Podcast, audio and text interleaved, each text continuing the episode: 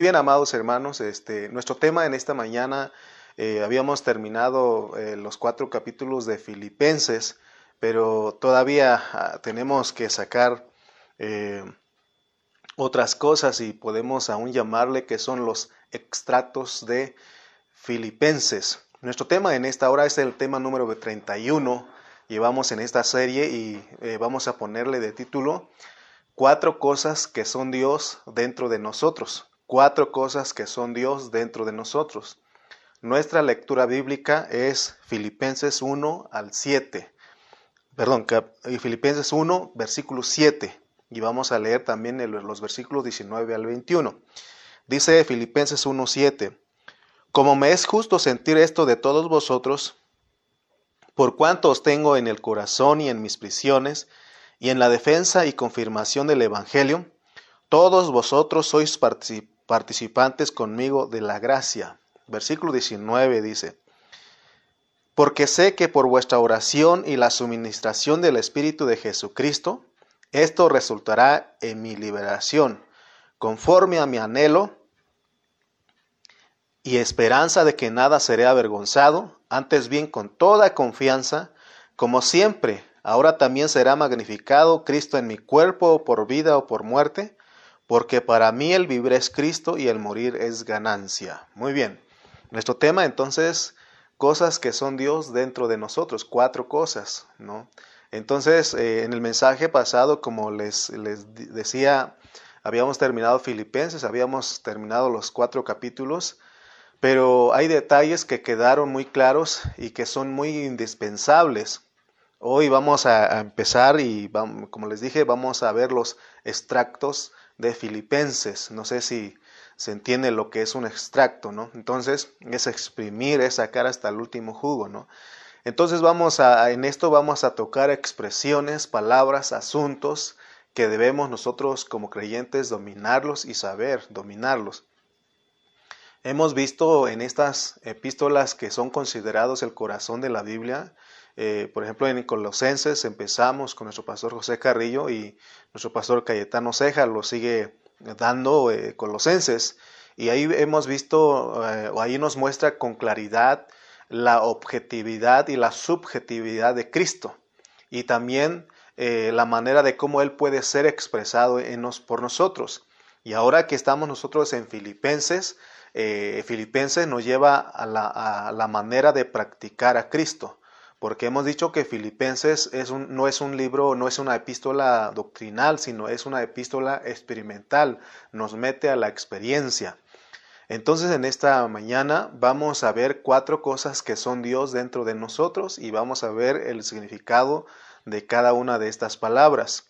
Las cuatro cosas es gracia, espíritu, salvación y Cristo. Gracia, espíritu, salvación y Cristo. Estas cuatro cosas están en los versículos que ya leímos. Por ejemplo, la gracia está en el versículo 7. Con la última parte dice, sois participantes conmigo de la gracia. Entonces, este, también el Espíritu, también tenemos que encontrarlo, está en el versículo 19, dice, porque sé que por vuestra oración y la suministración del Espíritu de Jesucristo también está ahí. Y luego en el versículo 19 está la salvación. Y este, también este, en el versículo 21 vemos a Cristo. Muy bien, entonces eh, son las cuatro palabras que vamos a estar tocando en esta mañana. Pero deseamos que no se ve así implícito, o no sé si está bien dicho, o si está bien, está escrito la palabra salvación. Pero cuando nosotros leemos el versículo 19, Dice, porque sé que por vuestra oración y la suministración del Espíritu de Jesucristo, esto resultará en mi liberación. Eh, así se nos, se nos tradujo a nosotros, está escrito en la, en la Reina Valera 1960, pero en griego esta palabra es, eh, es salvación. Eh, en vez de decir esto resultará en mi liberación, en griego es en mi salvación. Entonces tenemos las cuatro cosas, ya identificamos eh, aquí en estos versículos, el versículo 17, 19 al 21 de Filipenses 1. Entonces vamos a ver el significado de estas cosas, de estas cuatro cosas que están dentro de nosotros y que son Dios. La primera cosa que vamos a ver es gracia, gracia. Entonces, eh, creo que la mayoría de cristianos, por lo menos nosotros ya hemos hablado algo de la gracia y tenemos alguna idea o sabemos lo que es la gracia. Eh, muchos cristianos o algunos de los cristianos creen que la gracia es un favor inmerecido. Otros se profundizan más y creen y dicen que la gracia es Dios haciendo las cosas a través de nosotros. Y para otros, gracia es un culto, eh, es un Cristo dominical, es decir, que solamente se disfruta la gracia en las reuniones del domingo y los demás días se los olvida. Entonces vemos que hay muchos, muchas opiniones y definiciones superficiales al respecto. Muy bien, entonces leamos una vez más versículo 7. Dice, como me es justo sentir esto de vosotros, que cuanto os tengo en el corazón y en mis prisiones y en la defensa y confirmación del Evangelio, todos vosotros sois participantes conmigo de la gracia. Aquí nos habla de la gracia y tenemos que saber lo que significa participar o tener comunión de esta gracia. Vamos a ir a, no vamos a perder de vista eh, Filipenses, pero vamos a ir a Juan, el Evangelio de San Juan. Vamos al capítulo 1 y vamos a leer versículos 1 y 4. Dice, San Juan 1.1. En el principio era el verbo y el verbo era con Dios y el verbo era Dios. Versículo 4. En él estaba la vida y la vida era la luz de los hombres. Aquí nos habla en el versículo 1, nos habla y el 4 nos habla de que, o nos está hablando de Dios como el hablar divino, Dios como el verbo, el hablar, la palabra. El verbo es la expresión, es la expresión, es la palabra. En ese hablar estaba la vida, de acuerdo al versículo 4. Pero dice en el versículo 14 de ahí mismo de Juan, y aquel verbo fue hecho carne y habitó entre nosotros y vimos su gloria, gloria como del unigénito del Padre, lleno de gracia y de verdad. Entonces dice que este hablar se encarnó. Se nos dice que este hablar se encarnó y cuando nosotros leemos otro versículo, vamos a ver si eh, en 1 Timoteo 3, 16, 1 Timoteo 3, 16.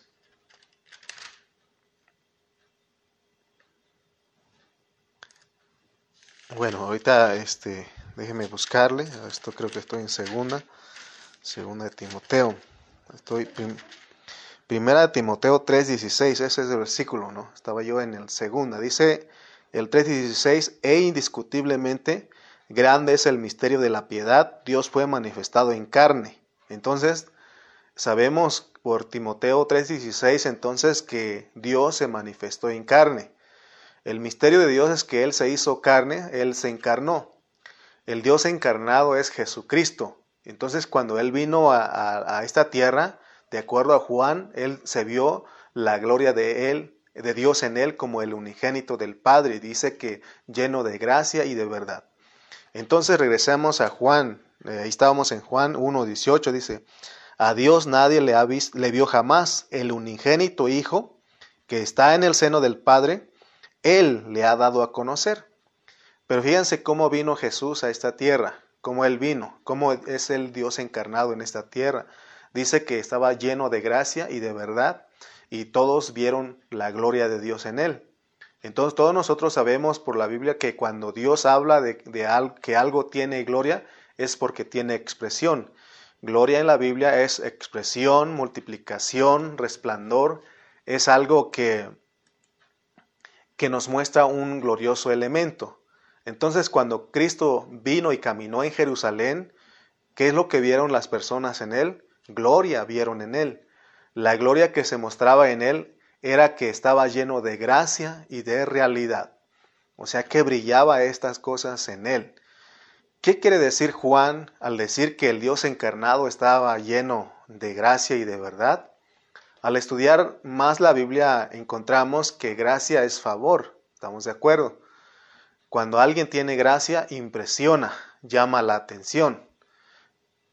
Entonces, en este caso, Cristo, el Dios encarnado, Jesucristo, Él traía la gloria del Padre con Él y Él impresionaba con solo verlo.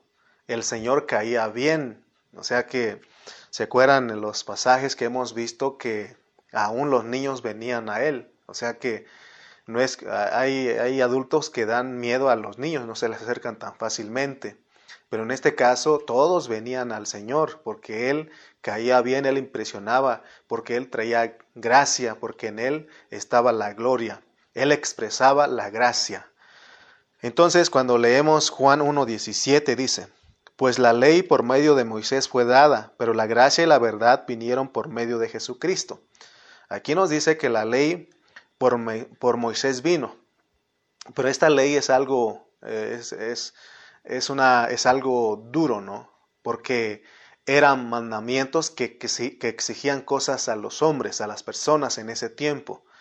Y entonces los hombres, los hombres en aquel tiempo, de acuerdo a Juan, ellos no encontraron, no encontraron nada de gracia en la ley. Eh, en, el Antiguo Testamento vemos que la ley es una ley que mata, así lo dice Pablo.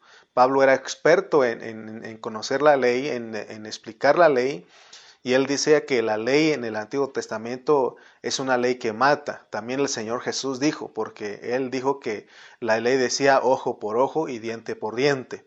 Ahí no había nada de gracia. Pero en el Nuevo Testamento la gracia y la realidad y la verdad vinieron por medio de Jesucristo. ¿Se acuerdan ustedes de la escena de la mujer adúltera en Juan 8, 3 y 5? Ahí vemos lo que hace la ley. Dice Juan 8, 3 al 5, dice, entonces los escribas y los fariseos le trajeron una mujer sorprendida en adulterio y poniéndola en medio le dijeron, Maestro, esta mujer ha sido sorprendida en el acto mismo del adulterio. Y ahí dice, y en la ley, fíjense lo que dicen, y en la ley nos mandó Moisés apedrear a tales mujeres, o sea, apedrearlas y matarlas, ¿no? Entonces, vemos que la ley en el Antiguo Testamento es una ley que mata, no había nada de gracia, aquí vemos que no había nada de gracia en la ley y lo que estaban diciendo ellos era verdad. Entonces, para que realicemos lo que es la gracia, tenemos que entender que la gracia es una persona, es lo que tenemos que realizar, que la gracia, tenemos que entender que la gracia es una persona. Tenemos que basarnos en el principio de cuando el Señor dijo, yo soy la resurrección y la vida. ¿Se acuerdan que él dijo eso? Eh, lo cual nos muestra que la resurrección, la resurrección es una persona. De la misma manera se aplica este principio, tenemos que aplicarlo con la gracia. El Señor entonces, Él es la gracia. Entonces tenemos que saber que Dios como gracia vino en la persona de Jesucristo. Es lo que nos dice Juan 1. Ya leímos que la, eh, la ley vino por medio de Moisés, pero la gracia y la verdad vinieron por, vino por medio de Jesucristo. Entonces, recordemos las cuatro cosas. Dijimos que es gracia, espíritu, salvación y Cristo. Las cuatro cosas que queremos entender están conectadas, porque son los atributos divinos de, de Dios. Le corresponden, le pertenecen totalmente a Dios. Amén. Estas cuatro cosas que estamos tocando le pertenecen totalmente a Dios. Dios es la gracia, Dios es el Espíritu, Dios es la salvación y Dios es Cristo. Las cuatro cosas es Dios desde diferentes puntos de vista. Es importante que sepamos lo que significa cada término, por eso nos estamos metiendo y vamos a tocar puntos importantes de Filipenses. Seguramente Dios nos va a llevar a hablar otros casi 20 mensajes, posiblemente Dios nos va a mostrar. Entonces, por ejemplo, en el estudio de Efesios que nuestro pastor José Carrillo nos está enseñando en este tiempo, se nos ha estado hablando mucho de la gracia, no sé si ustedes lo han notado. Y si hemos puesto atención al estudio de Filipenses, entonces nos es fácil entender las enseñanzas de Efesios. Hoy vamos a descubrir juntos cada uno de los términos que dijimos, de las cuatro, porque están, están conectados y están unidos, porque son los atributos de una persona, es decir, son las cosas que son Dios, que pertenecen a Dios, que son Dios. Entonces, vamos a ir viendo más lo que es la gracia. Vamos a Romanos 1.4. Romanos capítulo 1, versículos 4. Dice Romanos 1.4, que fue declarado Hijo de Dios con poder según el Espíritu de Santidad por la resurrección de entre los muertos. Entonces aquí este versículo nos dice que cuando Cristo resucitó, Él fue declarado Hijo de Dios con poder. Versículo 5. Y por quien recibimos la gracia y el apostolado para la obediencia a la fe en todas las naciones, por amor de su nombre. Aquí nos habla de la gracia. Dice que eh, al ser declarado Cristo cuando resucitó y eh, al ser declarado Hijo de Dios con poder, es por quien nosotros recibimos la gracia. Entonces Pablo en Romanos nos dice que en, en resurrección Cristo fue declarado Hijo de Dios con poder para darnos la gracia. O sea que si Cristo no hubiera muerto y no hubiera resucitado, solamente nos hablarían de que se vio en él la gracia y la realidad. Pero por causa de que Cristo resucitó, entonces él al ser, resucitado fue declarado Hijo de Dios con poder, entonces por él nos vino la gracia, ¿verdad? Aquí nos dice Pablo en el 5, nos vino la gracia y el apostolado. Es importante que nosotros entendamos estos detalles. Cristo vino lleno de gracia, Él traía la gracia. Y al resucitar y entrar en los creyentes es para impartirse a sí mismo como la gracia dentro de los creyentes. Debemos saber que la gracia es Dios y también saber que Dios es la gracia haciéndose hombre. Al Dios hacerse hombre se convierte en la gracia. Es por eso que Él es el Hijo de Dios en resurrección. Entonces, hablemos estas palabras. Eh, estamos repitiendo, recuerden, recuerden que en la repetición está el aprendizaje. Repitiendo es como se nos queda a nosotros. Entonces, la gracia es el Hijo de Dios y el Hijo de Dios es la gracia. Amén. En resurrección, Cristo es el Hijo de Dios. En resurrección, Él puede darnos la gracia.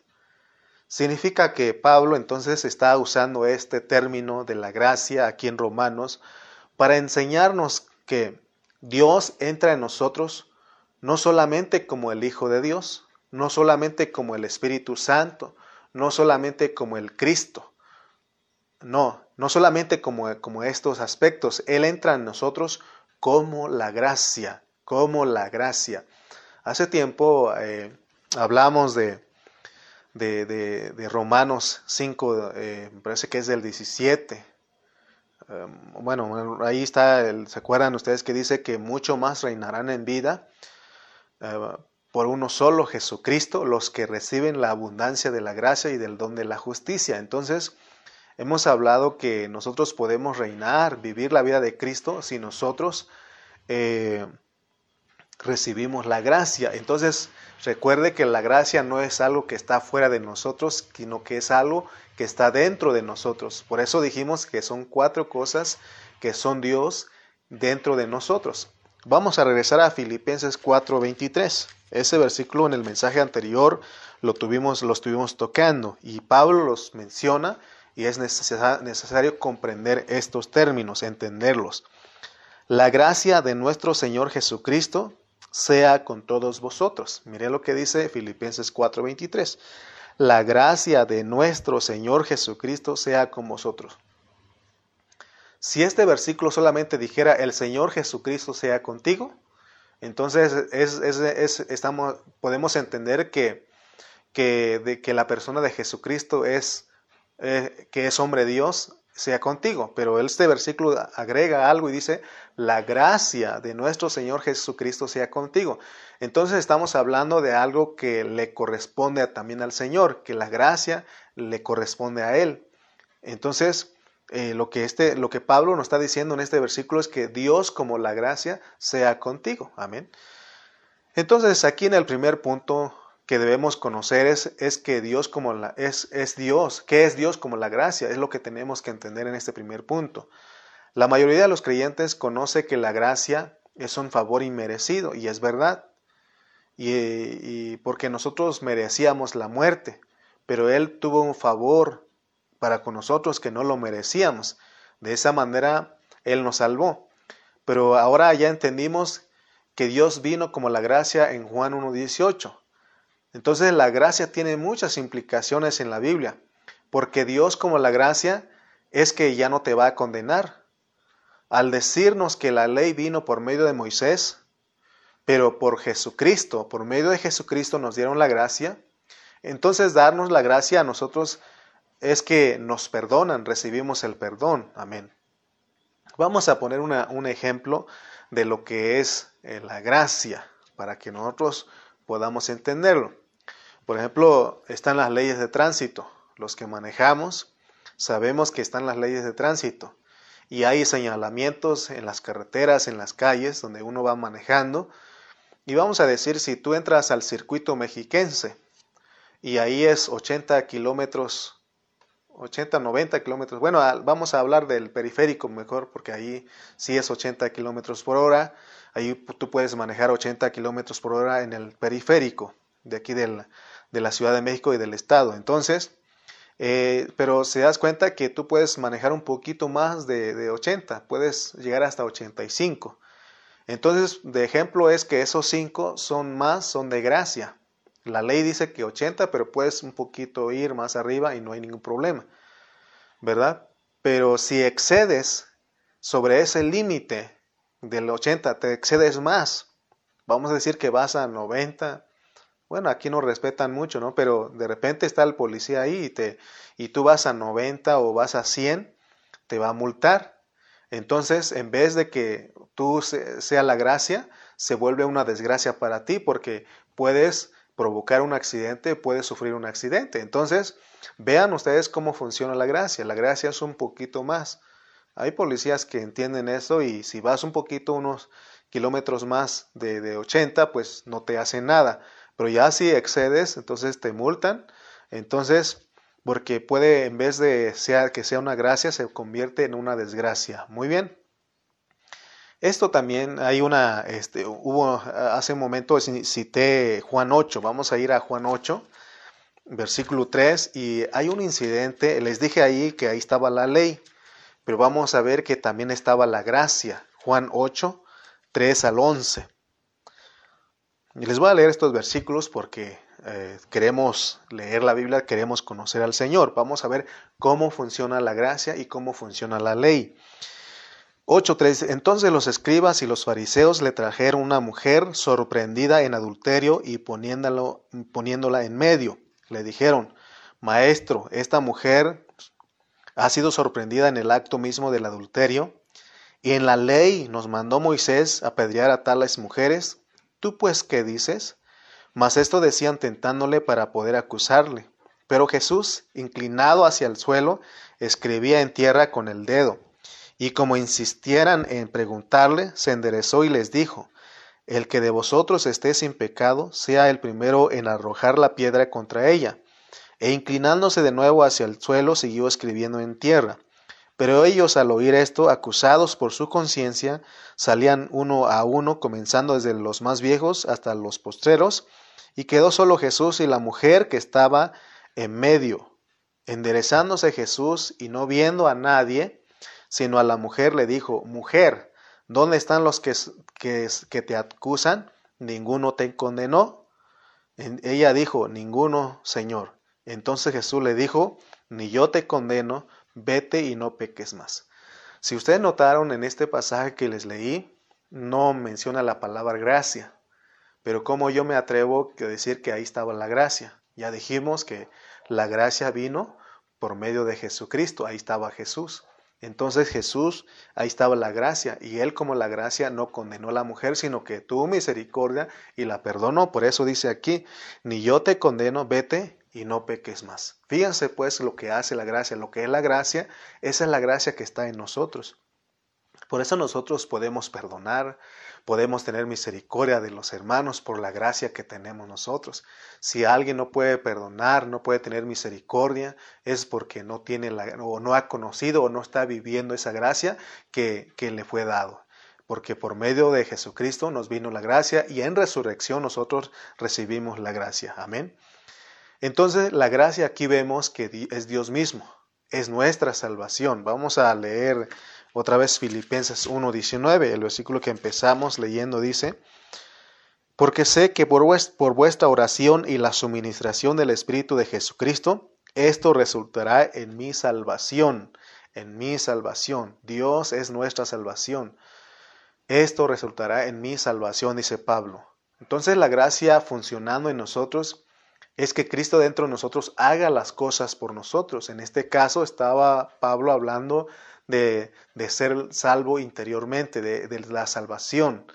Eh, ya dijimos que no es de que él fuera liberado, sacado de la cárcel, sino en, en la cárcel pudiera experimentar la salvación. Esa es la verdadera identificación de la palabra gracia. Gracia entonces es Cristo. Es una persona que entró en nosotros para que haga las cosas por nosotros. ¿Estamos comprendiendo?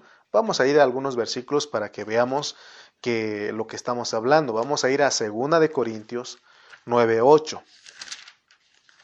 No tengo el afán de estar tocando este punto, pero fíjense lo que dice 2 de Corintios 9:8. Segunda de Corintios estaba en, en, este en la primera, pero vamos a ir a segunda de Corintios 9:8. Dice, Miren, lo que está hablando del dar, y eso lo acabamos de ver en el mensaje anterior. Este, dice el 7, vamos a leer desde el 7. Cada uno dé como propuso en su corazón, no con tristeza ni por necesidad, porque Dios ama al dador alegre. Y el versículo que queríamos mostrar aquí es el 8. Y poderoso es Dios para hacer que abunde en vosotros toda gracia y poderoso es Dios para hacer que abunde en vosotros toda gracia, a fin de que teniendo, a fin de que teniendo siempre en todas las cosas todo lo suficiente, abundéis para toda buena obra. ¿Se dan cuenta cómo funciona la gracia en nosotros? Es la gracia, es la gracia el que da. Si nosotros debemos de dar, que sea en gracia. Amén. Que no lo demos, dice ahí que el contexto eh, no lo demos con tristeza ni por necesidad sino que es una, sea una gracia, que sea Cristo el que dé nosotros. Vamos atrásito, Primera de Corintios 15, 10. Primera de Corintios 15, 10 dice, miren lo que dice Pablo, él también habla de que él trabajó más, pero dice, pero por la gracia de Dios soy lo que soy, y su gracia no ha sido en vano para conmigo. Antes he trabajado más que todos ellos, pero no yo, sino la gracia de Dios conmigo. Esa es la idea, pues, que entendamos nosotros que de lo que recibimos, de lo que es Dios dentro de nosotros, que sea gracia, la, que sea la gracia eh, obrando en nosotros. La gracia es Cristo, es una persona que entró en nosotros para que haga todas las cosas por nosotros. Cada vez que la Biblia nos hable de la palabra gracia, debes de saber que te está hablando de Dios como tu auxiliador, tu equipamiento. Dios como la gracia en ti es para que tú puedas hacer las, las cosas. Ejemplo práctico, vamos a ver, si a ustedes les ha pasado, a mí también me ha pasado en alguna ocasión. Ejemplo práctico. Por ejemplo, si tú te pones a orar y al estar orando te quedas dormido, significa que Dios no actuó en ti como la gracia para orar, porque te quedaste dormido. ¿Recuerdan el incidente de los, de los discípulos que fueron a orar con, con el Señor y no aguantaron ni una hora? Bueno, ellos, aunque ellos tenían la gracia fuera de ellos, eh, Cristo era la gracia. Entonces ellos eh, pasó eso porque no tenían la gracia dentro de ellos, pero ya después vimos que ellos eh, experimentaron, empezaron a experimentar esa gracia porque recibieron al Cristo resucitado. Entonces, vemos esto. Ahora, otra, otra, este, eh, otro, otro ejemplo sería si te pones a leer la Biblia. ¿Cuántos han... Eh, ayer Areli nos decía que ella se ponía a leer la Biblia y de repente se le olvidaba o se le pasaba, ¿no? Entonces, así pasa a muchos de nosotros. Me acuerdo que me tocaba leer mi, mis versículos en la noche y me tocaba leer unos dos capítulos. Pero nomás terminaba de leer un capítulo y hasta el siguiente día despertaba y ahí tenía la Biblia en la mano. Entonces, no fue la gracia actuando en mí. Otra, otro ejemplo es si fácilmente usted eh, se ofende y se enoja por algún comentario que le hacen, significa que no actuó la gracia en nosotros. ¿A cuánto nos ha pasado eso que nos dicen algo y ya nos enojamos, nos ofendemos? Eso significa que no actuó la gracia en ti. Amén. Entonces, Dios no actúa en ti como la gracia para ser paciente y tolerante. Vamos a regresar a Filipenses 1.7. Filipenses 1.7, ahí estábamos. Como me es justo sentir esto de vosotros, de todos vosotros, por cuantos tengo en el corazón y en mis prisiones y en la defensa y confirmación del Evangelio, todos vosotros sois participantes conmigo en esta gracia. Está diciendo que ellos defendieron y confirmaron el Evangelio porque Dios les dio la gracia, les, porque Dios le fue dado a ellos como su gracia, es decir, era Dios defendiendo y confirmando el Evangelio a través de ellos. Eso es lo que se llama gracia, que Dios haga las cosas en ti. Amén. Entonces, aún cuando nosotros leemos este Romanos 5.10, dice que eh, si vamos a ir a Romanos 5.10 rápidamente para que veamos cómo es actuando la gracia en nosotros. Romanos 5.10. Porque si siendo enemigos fuimos reconciliados con Dios por la muerte de su Hijo, mucho más estando reconciliados seremos salvos por su gracia aquí dice vida, pero podemos, eh, es, es, correcto decirlo por su gracia, porque es la gracia de Dios la que nos salva, amén. Somos salvos por su gracia. Entonces, ah, porque la gracia es Dios actuando en nosotros, ¿verdad? Y Él es la gracia. Entonces, para recordar, Dios como la gracia en ti, es Dios haciendo todas las cosas a través de ti. Eso es lo que queremos que tú entiendas en esta mañana, que podamos cada vez que se nos hable la, lo que es la gracia, cada vez que escuches a Pablo hablando de la gracia y sabes que es Dios haciendo las cosas a través de ti, que la gracia de Dios es dentro de nosotros. Dios es la gracia dentro de nosotros como la herramienta para hacer el trabajo que complace al Padre. Oye bien, Dios es la gracia dentro de nosotros como, como la herramienta para hacer el trabajo que complace al Padre. Si nosotros no dejamos que Cristo funcione como nuestra herramienta para, para hacer lo que el Padre necesita que se haga, entonces nosotros lo vamos a tratar de hacer en nuestra propia fuerza, eh, con nuestra propia herramienta, lo cual nunca va a complacer al Padre. Por eso Él es la gracia. Cuando Él vino, el Dios encarnado en Él eh, se vino la gracia y la realidad. Entonces, eh, en el bautismo, en la transfiguración, se les dice, este es mi Hijo amado, en Él tengo complacencia. Amén. Entonces, solamente la gracia nosotros agradamos al Padre, porque es Dios mismo ah, haciendo las cosas a través de nosotros. Entonces, debemos saber que nosotros tenemos dentro de nosotros un equipamiento. Hemos sido equipados con el poder de Cristo, con el poder de la gracia. La gracia maravillosa que está en nuestro interior hace que digamos, todo lo puedo en Cristo que me fortalece. Por ejemplo, en los mensajes anteriores, los últimos tres mensajes, hablamos de dar y recibir. Estamos hablando de dar ofrenda, de dar los diezmos al siervo de Dios, a tu pastor, al que predica. Si no es la gracia en ti, pues te vas a ofender y te vas a molestar de que te está hablando otra vez del dinero el pastor, no tiene llenadera. Pero, eh, pero si tú, si es la gracia a través de ti, tú dices, todo lo puedo en Cristo que me fortalece, es algo que tú disfrutas, porque dijo el Señor, es, bien, es más bienaventurado dar que recibir. Amén. Muy bien, entonces estamos con la primera eh, cosa dentro de nosotros. Entonces vemos con claridad que la gracia es el propio Dios en Cristo dentro de nosotros. Como Hijo de Dios, resucitado con poder en resurrección, Él nos da la gracia. Es decir, en resurrección Él puede entrar en nosotros para impartirnos la gracia. Leímos este Romanos 1.5 que dice que por quien recibimos la gracia, es decir, por esta gracia se reciben los privilegios, el apostolado para la obediencia a la fe. Entonces la gracia tiene que ver con lo que nosotros recibimos de Dios para desempeñarlo con obediencia por medio de la fe en Cristo Jesús. También podemos, por ejemplo, si nosotros no somos obedientes cuando se nos pide algo, entonces significa que no hay gracia operando en nosotros. Por ejemplo, cuando los hijos, usted le dice algo a su hijo y él no es obediente, le desobedece, no hubo gracia en él. Entonces, vemos que la gracia es para que nosotros seamos obedientes. Si alguien es obediente es porque es Dios a través de él como la gracia. Muy bien, vamos con la segunda cosa que tenemos dentro de nosotros, tenemos al Espíritu. Muchos creyentes tienen problemas para entender a Dios como Espíritu. Para nosotros entender a Dios como Espíritu tenemos que ir a Génesis 1, 1 y 2. Mire lo que dice ahí. Tenemos la primera mención de lo, del Espíritu. Génesis 1, 1 y 2 dice, En el principio creó Dios los cielos y la tierra.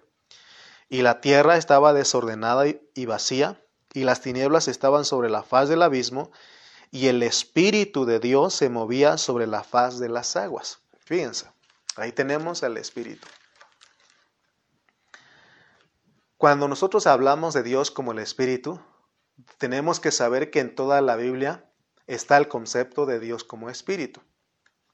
Entonces aquí en Génesis nos presenta al Espíritu. Si ustedes lo notaron, ahí estaba el Espíritu que se movía sobre la faz de las aguas, ahí está el Espíritu moviéndose, es decir, empollando como una gallina y así se revela Dios como el Espíritu. Es como alguien que tiene ternura el moverse del espíritu de esta manera sobre el desorden que había en el principio hizo que saliera la vida. Desde el principio de la Biblia, el espíritu se revela como el espíritu de vida y se desarrolla en toda la Biblia. Entonces tenemos al espíritu de nosotros en estos aspectos. Él es algo tierno dentro de nosotros, moviéndose dentro de nosotros. Que no dice que el espíritu a la verdad está dispuesto, pero la carne es débil. O sea que el espíritu está en nosotros Aún dice Romanos que él gime con eh, sonidos indecibles, dice que eh, eh, porque nosotros no sabemos pedir como conviene, entonces Él nos ayuda, intercede con entre, en nosotros con gemidos indecibles. Entonces vemos cómo funciona el Espíritu. Tenemos que saber que ese Espíritu también lo tenemos dentro de nosotros. Es el Espíritu de Dios. Entonces lo vimos aquí en Génesis. En Éxodo vemos el mover de Dios como el Espíritu de Jehová, porque entonces empieza a relacionarse o es en relación con el hombre. Ya venimos en los salmos y en los otros libros eh, proféticos, Dios se mueve como el Espíritu de Santidad. Entonces al llegar al Nuevo Testamento vemos la mención o la declaración el Espíritu Santo. Porque eh, cuando llega al Nuevo Testamento es es el Espíritu Santo porque aparta a algo para el propósito divino, para un propósito divino. Entonces sabemos que la venida de nuestro Señor Jesucristo a la tierra fue la venida de Dios como el Espíritu. A pesar de que el Espíritu ya se venía moviendo en los hombres, en el Nuevo Testamento vino y se depositó totalmente en Cristo Jesús. Y luego el Señor Jesucristo pasado por el vivir humano, por la cruz, por la muerte y luego por la resurrección, viene a ser el Espíritu vivificante o el Espíritu dador de vida. Por eso leímos eh, Romanos 1.4 que dice que fue declarado Hijo de Dios con poder en resurrección. Ese Cristo que es Dios encarnado, que es el Espíritu, entonces en resurrección, de acuerdo a Romanos 1.4, es declarado Hijo de Dios con poder y ahora es el Espíritu vivificante dentro de nosotros, como lo dice 1 Corintios 15, 45, que dice que fue el primer hombre alma viviente y el postrer Adán, el primer Adán alma viviente y el postrer Adán espíritu vivificante, el espíritu que da vida.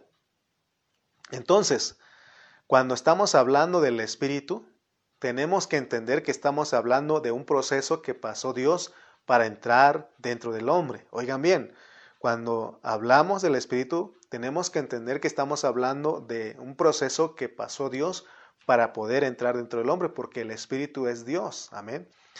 Cuando nosotros leamos, eh, cuando nosotros leamos en el Nuevo Testamento del Espíritu, entonces la Biblia te está hablando de Dios dentro de ti con la experiencia de hombre, porque Él pasó la experiencia, la experiencia de hombre lleno de gracia y de verdad entonces vemos cómo los conceptos que estamos manejando en esta mañana están unidos.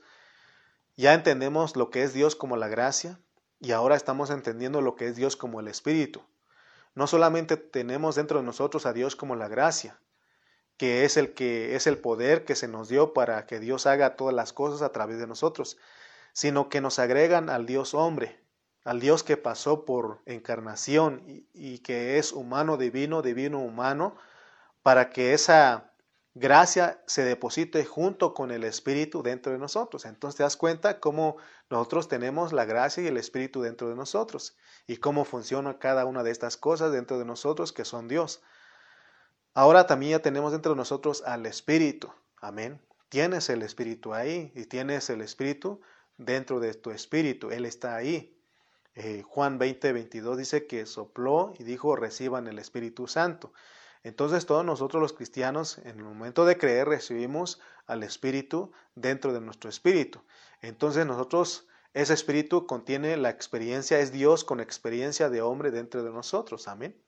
Muy bien, entonces ya vimos hablar, podemos hablar más acerca del Espíritu, pero con esto queremos ver la realidad de lo que pasó dentro de nosotros, que tenemos a Dios como la gracia, tenemos a Dios como el Espíritu dentro de nosotros. Ahora vamos con la tercera cosa, vamos con Cristo. Cristo. ¿Qué es quién es Cristo y qué es Cristo? Cuando nosotros leemos Mateo 16, 16, cuando Jesús preguntó a los discípulos, se le dio una revelación a Pedro y le dice, Cristo es el Hijo del Dios viviente. Cristo es el Hijo del Dios viviente. Entonces, ah, también en el bautismo del, del, etíope, también se le dijo si él creía, ¿no? Que Jesús es el Hijo del Dios viviente, entonces él dijo, creo de todo corazón. Entonces, estas declaraciones o esta revelación que Dios le dio a Pedro de Cristo es muy importante para nosotros, porque Pedro entendió que Cristo es la roca, Cristo es la revelación, es la palabra revelada. Entonces quiere Dios, Dios quiere que nosotros sepamos que cuando nos hablan de Cristo, nos están hablando del ungido de Dios. Entonces, dentro de nosotros no solo está la gracia, no solo está el Espíritu de Dios con la experiencia de hombre dentro de nosotros para auxiliarnos, para que nos demos cuenta que no estamos huérfanos, porque dijo que Él iba a mandar otro consolador y es el Espíritu sino que ahora también, ahora estamos descubriendo que dentro de nosotros tenemos a alguien que nos entiende. Tenemos a Cristo que nos entiende, porque Él fue tentado en todo, pero sin pecado. ¿Cómo no nos va a entender? Si Él fue tentado en todo, Él pasó por todo. Entonces Él nos entiende. Entonces tenemos a Cristo que es la roca y nosotros somos la piedra. Entonces es lo que está pasando en nuestro interior. Entonces, Cristo como el ungido de Dios dentro de nosotros es el que sirve para la edificación. Fíjense, hermano, para qué se nos dio a Cristo dentro de nosotros. Ahora nosotros tenemos el elemento que sirve para que podamos relacionarnos con nuestros hermanos y ser edificados juntos. Muchos hermanos no entienden esto, no están viendo el cuerpo, no están viendo la edificación. Muchos hermanos eh, no están dispuestos a, a a las reuniones. Muchos hermanos no, han, no se les ha revelado. Yo oro por, por los hermanos para que ellos vean la importancia de, que Cristo lo recibimos. Ese Cristo le gusta relacionarse con los hermanos. Entonces de repente nosotros nos cerramos y solamente queremos este, ser nosotros y no queremos tener contacto con los hermanos porque dice que mejor solo que mal acompañado, pero eso es un dicho en el mundo. Sin embargo, Dios se dio a nosotros para que podamos nosotros relacionarnos con los hermanos y así ser edificados juntos, porque la edificación se lleva en el cuerpo de Cristo. Si usted me está captando lo que es el cuerpo de Cristo, usted se da por el cuerpo de Cristo, usted está por el cuerpo de Cristo, porque Cristo se, dio a nosotros, tenemos a Cristo dentro de nosotros para eso, para que experimentemos eso. Eso es tremendo, eso es maravilloso. Yo me gozo al, al entender esto, no sé si usted se goza. Cuando hablamos de tener a Cristo dentro de nosotros, estamos hablando de la roca sobre la cual se tiene que edificar. Así que no solo tenemos la gracia para que Dios haga las cosas a través de nosotros. Recuerden que estoy repitiendo, repitiendo los conceptos para que se nos quede. Entonces, no solo tenemos la gracia para que Dios haga las cosas a través de nosotros, y no solamente tenemos al Espíritu como el Dios hombre, con la experiencia de hombre dentro de nosotros, sino que ahora se nos ha agregado un elemento más, el elemento de la edificación, o sea, Cristo en nosotros, la esperanza de gloria. Tenemos eso, hermano. Por eso Pablo dice, Cristo en vosotros, la esperanza de gloria. Si no tuviéramos a Cristo, ninguna esperanza. Pero gracias a Dios que ahora tenemos a Cristo y nosotros somos los que tenemos esperanza. Pablo dijo que hay quienes no tienen esperanza. Eso sí es triste, pero nosotros tenemos esperanza por Cristo que hemos recibido. Cuando ya entendemos todos estos conceptos, nos va a ser fácil entender lo que Dios declara en Gálatas, en Filipenses, en Colosenses, que son eh, Efesios, Filipenses, Colosenses, que son los cuatro epístolas eh, considerados como el corazón de la Biblia. Entonces, cuando nosotros tenemos claro todos estos conceptos, nos, va, a ser fácil entender todo lo que Pablo habla en estas cuatro epístolas. Porque en Colosenses vimos que el misterio que había estado oculto era que Dios no se había encarnado, pero ahora ha sido manifestado a sus santos, lo dijo Pablo en Colosenses 1, 26 al 27. Muy bien. El contexto de Colosenses, vamos a ir a leer ese, versículo que les dije de Colosenses para estar más seguro de lo que estamos hablando, porque dice que, dijo Pablo, no me es molesto escribir las mismas cosas, porque para ustedes es seguro. Entonces, para que estemos seguros, leamos pues Colosenses 1, 26 al 27 y dice, el misterio que había estado oculto desde los siglos y edades, pero que ahora se ha manifestado a sus santos a quienes Dios quiso dar a conocer las riquezas de la gloria de este misterio entre los gentiles, que es Cristo en vosotros, la esperanza de gloria. Fíjense, nosotros tenemos a Cristo, entonces Él es nuestra esperanza de gloria. Amén. También leamos otro versículo, ahí mismo en Colosenses 3:11, porque es el contexto, porque el contexto de Colosenses nos lleva a mostrar que el Cristo del cual nos revestimos es para que Él lleve a cabo su obra y que sea formado su cuerpo, dice Colosenses 3:11,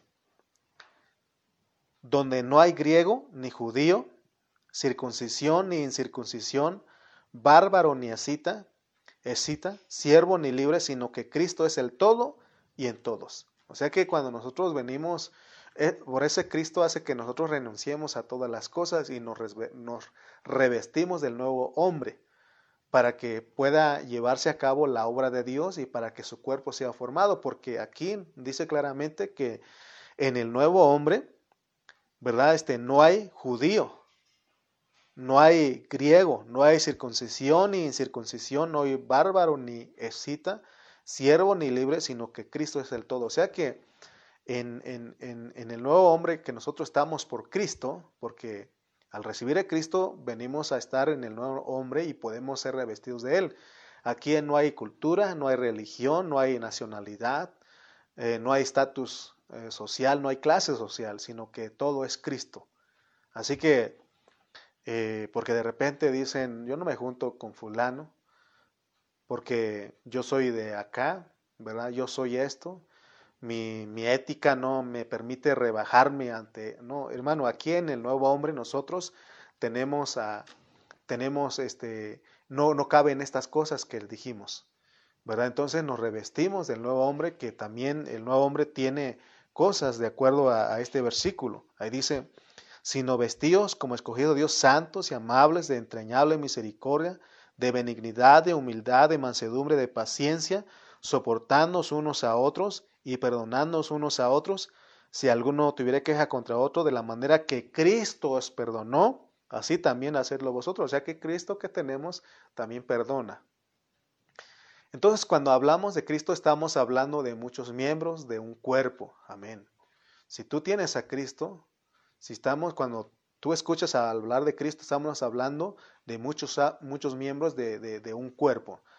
La razón por la cual estamos tomando tiempo para explicar todos estos conceptos es porque ellos tienen secretos que muchos cristianos no las conocen, no los conocen. No conocen al Dios dentro de ellos como la gracia, no lo conocen a Dios dentro de ellos como el Espíritu, no conocen a Dios dentro de ellos como Cristo. Esto es debido a que nosotros podemos decir que Él está en nosotros porque Él pasó por un proceso. Él es la gracia, Él es el Espíritu, Él es Cristo en nosotros, porque Él pasó por un proceso.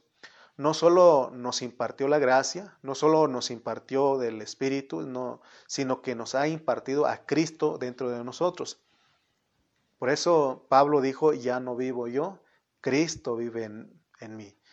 Cristo es el nuevo hombre dentro de nosotros. Tener a Cristo dentro de nosotros es que llevamos a todos nuestros hermanos dentro de nosotros, porque todos venimos a ser uno en Cristo.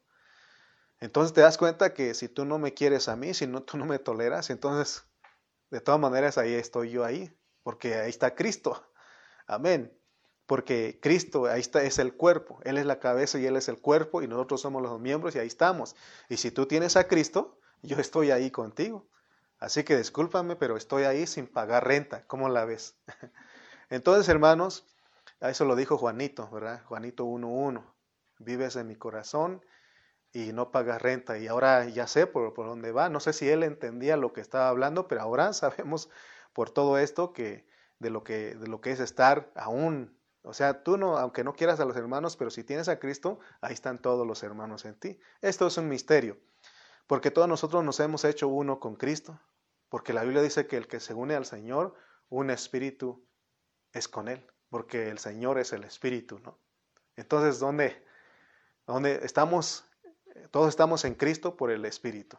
Entonces, si estás poniendo atención, si estás poniendo atención a todo lo que estamos hablando, de aquí en adelante vas a ver cuándo es que la gracia está operando en ti, cuándo es el Espíritu moviéndose a través de en ti, cuándo es que Cristo se está moviendo en ti, porque son las muchas manifestaciones de Dios a través de ti. Amén.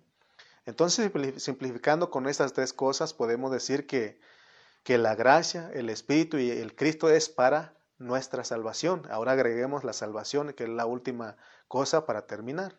La gracia, el Espíritu y el Cristo que está dentro de nosotros es para nuestra salvación. Vamos a ver este último, la salvación. ¿Cómo funciona esto? La salvación está bajo muchos contextos. Podemos nosotros ser salvos del lago de fuego, de nuestros enemigos, de nuestra carne, de, nuestra, de una cárcel, así como Pablo. El carcelero también de Filipos dijo, ¿qué haré para ser salvo? Porque él creyó que lo iban a matar porque pensó que los presos se habían escapado. Entonces vemos que él fue salvo de la muerte, ¿se dan cuenta? Lo que es, cómo funciona la salvación. La salvación trabaja bajo muchas situaciones. Dios es capaz de liberarnos de cualquier cosa. Si estamos, por ejemplo, bajo el juicio de Él, él nos salva, Él nos puede salvar, que no nos quitó la, el juicio, la condenación, la ira y nos salvó. Si estamos en una cárcel, así como Pablo, Él nos puede salvar, Dios nos puede salvar. Si estamos sufriendo, Él nos puede salvar, Él es tu salvación. ¿Qué no dijo el salmista? Salva, levántate y sálvame. Amén, porque Él es tu roca. Entonces, ah, si nosotros aún de nuestro mal carácter. Si alguien tiene mal carácter, si alguien es sangrón, eh, Dios también te puede salvar ahí. Si estás en peligro, Él también te puede salvar. Si estás bajo las acechanzas del diablo, Él también te puede salvar. Si estamos a punto de la muerte, Él nos puede salvar, en este caso, del... Uh, del carcelero de Filipos. Romanos 10:13 dice, porque todo aquel que invocare el nombre del Señor será salvo. ¿Se da cuenta que hemos, le hemos leído ese versículo, pero no sabemos eh, cuál era su implicación? Aquí vemos que este versículo está hablando de eso, de ser salvos de ese momento. ¿Se acuerdan? Pedro también estaba caminando en el agua y empezó a dudar y empezó a hundirse. Entonces él dijo, él clamó y dijo, Señor, sálvame que perezco. ¿Y qué hizo Cristo? Lo salvó. ¿Qué hizo Dios encarnado ahí? Lo salvó, lo sacó del agua. Entonces te das cuenta lo que es tu salvación. No solamente es que ya fuimos salvos del lago de fuego, sino que lo que es la salvación. En este momento de repente tenemos malos pensamientos. Cuando nosotros no tenemos dinero y de repente vemos a un cajero de los bancos ahí y de repente uno llegan los pensamientos y si pudiera yo robar o, asaltar a los que están retirando Y ahí es, en ese momento es cuando nosotros tenemos que decir, Señor Jesús, sálvame, ¿qué estoy pensando? Entonces, hermanos, podemos ser salvos. La salvación está bajo muchas situaciones. Amén. Por eso es necesario que entendamos lo que es la salvación. Si tenemos las tres fases de Dios, que es la gracia, el Espíritu y Cristo, entonces Dios es capaz de salvarnos hasta lo sumo. Él nos puede salvar de todo. Cuando estamos siendo salvados, podemos decir que estamos disfrutando de la gracia, disfrutando del Espíritu, disfrutando a Cristo. Amén. Me acuerdo de mi pastor Cayetano, dice que él decía que, por ejemplo, cuando cuando este, llega uno a, las, a algunas casas y están las parejas ahí discutiendo y llega el pastor o llega un hermano. Y ese al llegar eh, eh, ese el pastor o el hermano la pareja deja de, pelear de discutir y cambian de, de, de, apariencia no o sea de repente llega y si ven que es el pastor dice ahí viene el pastor de, un tiempo fuera no tiempo fuera y este, ya se salvan de ese momento, ¿verdad? Entonces, dice mi pastor Cayetano que a veces la mujer no quisiera que el pastor se fuera, ¿no? Que se quedara todo el tiempo, porque ahí el esposo es muy atento, muy amable, ¿no? O al revés, ¿no? O el esposo no quisiera que el pastor se fuera porque eh, la esposa se vuelve ahí, este, se le ven las alitas, ¿no? Como, entonces te das cuenta que somos salvos de todo. Muy bien, entonces, bueno, eso lo dijo el pastor Cayetano, eh, eso lo entendí de él. No sé si me expliqué bien, pastor, si no, usted lo explica en la noche a los hermanos que tienen dudas con esto. Muy bien, entonces dijimos que Él nos puede salvar de todo. Si no investigamos los términos que Pablo usa en sus escritos, en este caso las cuatro cosas que son Dios, será difícil entender eh, lo que Pablo nos quiere transmitir. Gracias a Dios, en esta mañana yo doy gracias a Dios por la vida de nuestro pastor José Carrillo, porque él en, esta, en, este mensaje, él dijo que ya había terminado Filipenses, pero Dios le dijo claramente que hay detalles, hay términos que era necesario que investigara, que usó Pablo, que son los términos que usó Pablo. Entonces él fue obediente. Por eso es que tenemos otros 20 mensajes quizás que vamos a estar desarrollando de Filipenses, amén, porque hay muchas cosas que tenemos que considerar, porque de otra manera podemos torcer la palabra de Dios. Pedro lo dijo claramente, dijo que los indoctos, los inconstantes, tuercen las palabras de Pablo. Entonces, nosotros aquí estamos estudiando la palabra bajo su contexto, no estamos inventando, no estamos sacando de la manga, sino que estamos hablando todo bajo su contexto. Por eso ustedes estudien, escuchen otra vez el audio. Si algo dije mal, si hay algo que está mal, háblenme y con gusto les aclaramos. Si no, invítenme a sus casas y yo pongo los limones. ¿Qué les parece? Amén. Eso lo aprendí de Aarón González. Entonces vemos que hay grupos que no conocen bien, no tienen definido todos estos términos. Y hay grupos que enseñan que que el Espíritu Santo es una fuerza activa que ayuda a las personas. Pero gracias a Dios que hoy sabemos lo que significa Dios como el Espíritu, ¿sí o no? ¿Cuántos entendieron todo esto? Ya explicamos lo que es Dios como la gracia, Dios como el Espíritu, Dios como Cristo y Dios como nuestra salvación, como la salvación.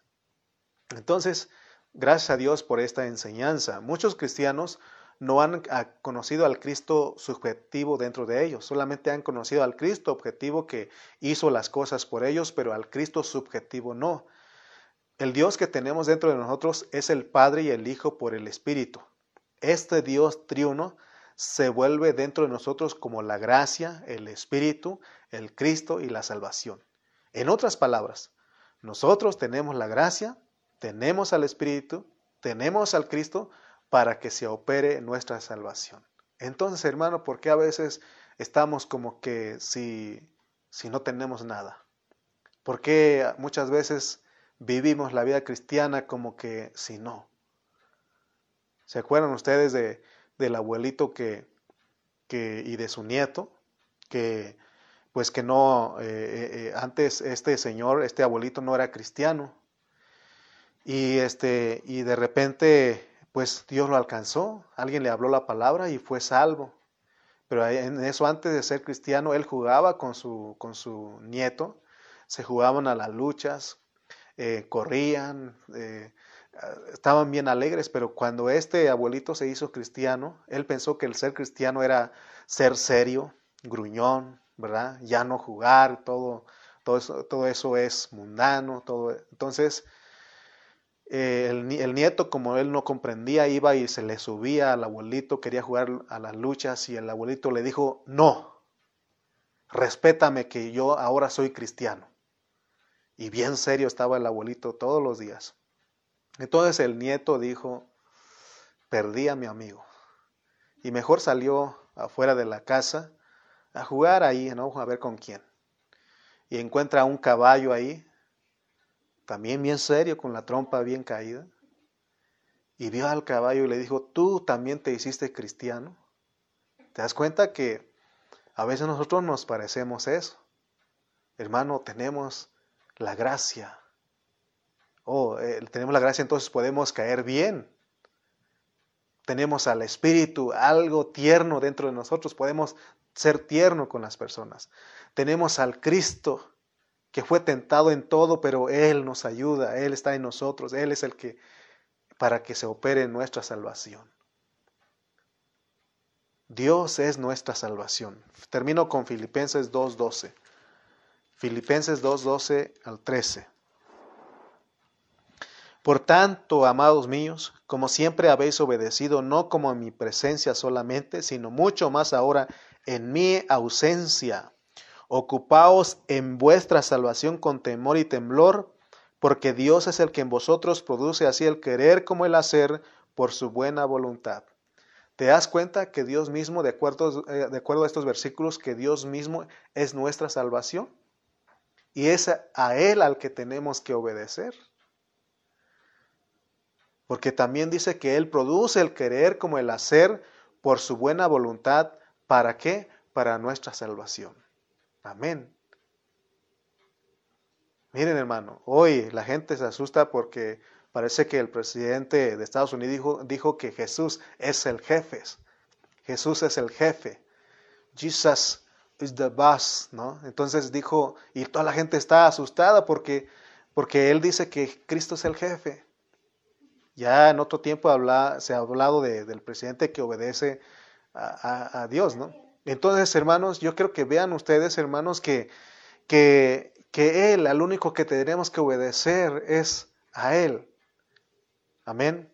Dios mismo es nuestra salvación y, a Él es el único que tenemos que obedecer porque Él produce el creer como el hacer por su buena voluntad para nuestra salvación. Así que nosotros no debemos de depender de nada exterior, ni aún de nuestros propios pensamientos. No, aquí debemos depender de Dios porque Él todo lo hace y lo que hace dentro de nosotros es para convertir algo eh, que es nuestra salvación, para, para que algo se convierta en nuestra salvación. Por eso, si estás pasando por algo, clámale a Él, porque Él dijo, porque todo aquel que invocare el nombre del Señor será salvo. Ahí tienes a Él, no tienes. Por eso también leímos que el Señor está cerca. Tenemos todo Él, Señor, Dios nos equipó a nosotros, por eso nosotros tenemos que ser los que viven a Cristo. Por eso Pablo dijo, todo lo puedo en Cristo que me fortalece. Amén.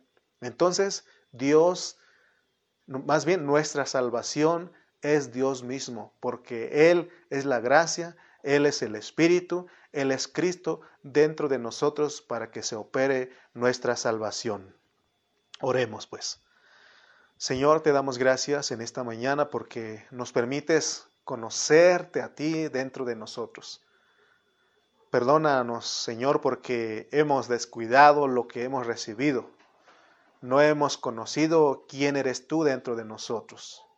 Y gracias en esta hora, Señor, que nos das a conocer estas cuatro cosas que tenemos dentro de nosotros, que eres tú, que eres tú, eres la gracia, el Espíritu Cristo y la salvación dentro de nosotros. Oh Señor, gracias Señor, porque ahora entiendo este versículo que dice, echa toda vuestra ansiedad sobre vosotros porque Dios es su salvación, porque tú tienes cuidado de nosotros. Oh Señor, por un, Señor, gracias por hablarnos, por revelarnos tu palabra en esta mañana. Señor, sigue trabajando en la vida de cada uno de nosotros, de mis hermanos que están frente a su celular, frente a su pantalla, a su tableta, a su computadora, que Señor, tú le sigues hablando. Señor, queremos experimentarte, queremos vivirte cada día. Señor, para la gloria de tu nombre, decimos, Señor, que en esta mañana tú nos hablaste. Amén y amén.